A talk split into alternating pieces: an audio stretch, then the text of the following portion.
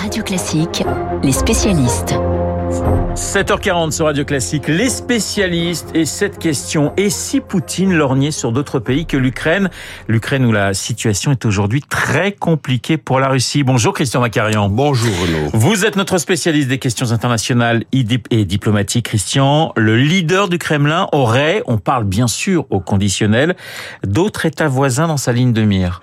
Oui, pour compenser les revers qu'il subit en Ukraine, Poutine caresserait deux projets qui lui permettraient de réaliser des gains territoriaux sans tirer un coup de fusil ni mettre en péril la vie d'un seul de ses soldats. Euh, il pourrait ainsi absorber deux États qui d'ores et déjà dépendent, et depuis longtemps, dépendent étroitement de la Russie. Le premier, c'est la Biélorussie. Comme l'estime l'écrivain, le grand écrivain biélorusse Sacha Filipenko, un ami du prix Nobel Svetlana Alexeyevich, si Poutine est battu, en Ukraine, il s'emparera, estime Sacha Filipenko, de la Biélorussie comme lot de consolation. Un indice quand même, en juin dernier, Vladimir Poutine a déclaré à son homologue biélorusse Loukachenko que Moscou fournirait à Minsk des systèmes de missiles capables de transporter des armes nucléaires. Ça, c'est de l'intégration euh, active.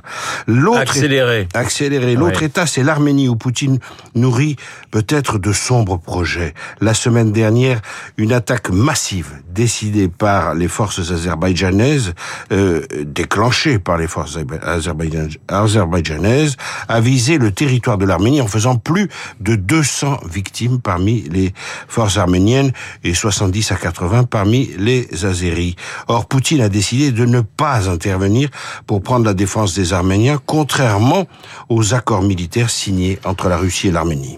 Christian, l'Arménie et la Russie ce sont des, liens très anciens. Très anciens. Pour l'Arménie, la Russie est depuis le tout début du 19e siècle, même la fin du 18e, un allié évident. C'est une terre chrétienne, isolée au milieu d'un monde turco-musulman constamment instable et qui ne parvient pas à s'ancrer dans la paix.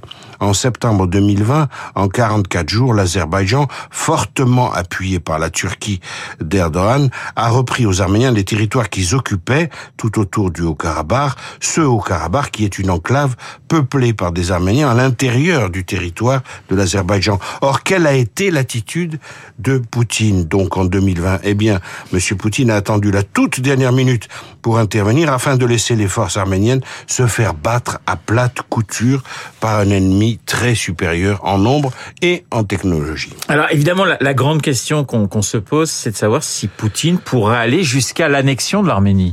En profitant de la situation désespérée de l'Arménie, Poutine espère peut-être, c'est ce que pensent beaucoup d'experts, réaliser une sorte d'union forcée avec la Russie, un gain territorial pour le coup facile dans le Sud-Caucase, aux portes de la Géorgie rebelle à Moscou, euh, qui ferait oublier tout ce qui se passe en Ukraine et qui donnerait devant le peuple russe l'impression, n'est-ce pas, d'une victoire. Ce n'est pas un hasard si Poutine a déclaré la semaine dernière seulement l'Arménie n'est pas un pays étranger pour nous. Les États-Unis, dans tout cela, Christian, est-ce qu'ils vont laisser faire? Est-ce qu'ils vont laisser le, Kremlin avancer ses pions en Asie centrale? Alors, Renaud, l'Arménie est une démocratie confirmée. Même Emmanuel Macron l'a souligné. Euh, contrairement à l'Azerbaïdjan, qui est un régime autoritaire affirmé, où le pouvoir se transmet de père en fils, où les opposants sont emprisonnés.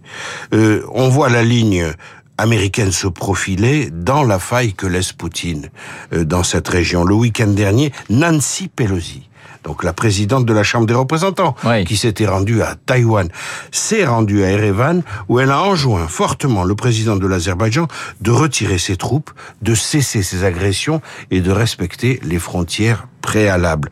Dans la foulée, le secrétaire d'État Anthony Blinken a rappelé à l'ordre, lui aussi, le président azerbaïdjanais. De là à dire que les États-Unis cherchent à placer un point majeur sur l'échiquier du Caucase. Pourquoi? Parce que c'est un balcon sur l'Iran. Alors, il n'y a pas loin, il n'y a pas loin, mais euh, il faut observer encore les euh, ruses de Vladimir Poutine. Les ruses de Vladimir Poutine, est-ce que Poutine fait toujours autant peur en Asie centrale? Ça n'est pas évident du tout. Il semble que Poutine ait perdu la main sur les anciens pays satellites d'hier Dernier indice, vous voyez, il date de la semaine dernière, Renaud. Euh, tandis que se tenait le sommet des pays anti, des pays anti-occidentaux, anti-libéraux, disons, comme on dit aujourd'hui, des pays, le sommet des pays illibéraux de l'organisation de coopération de Shanghai. Donc, ce sommet avait lieu à Samarkand, en Ouzbékistan. Deux pays d'Asie centrale, en l'occurrence le Kirghizistan et le Tadjikistan, ancienne République soviétique, bien sûr. Deux pays dont les présidents étaient présents aux côtés de, de Poutine au sommet. Il y a même une photo où on les voit assis sur le même canapé autour de Poutine. Ces présidents en sont venus aux mains au sujet d'un vieux différent frontalier qui oppose les Kirghizes et les Tadjiks. Bilan, une quarantaine de morts et des heures extrêmement violents. Or, Vladimir Poutine a eu beau, ça s'est passé quand même euh, sous, au nez et à la barbe de Vladimir Poutine. Euh, Vladimir Poutine a eu beau rappeler les deux parties au calme, rien n'y a fait il semblerait franchement que le président russe fasse de moins en moins peur à ses vassaux.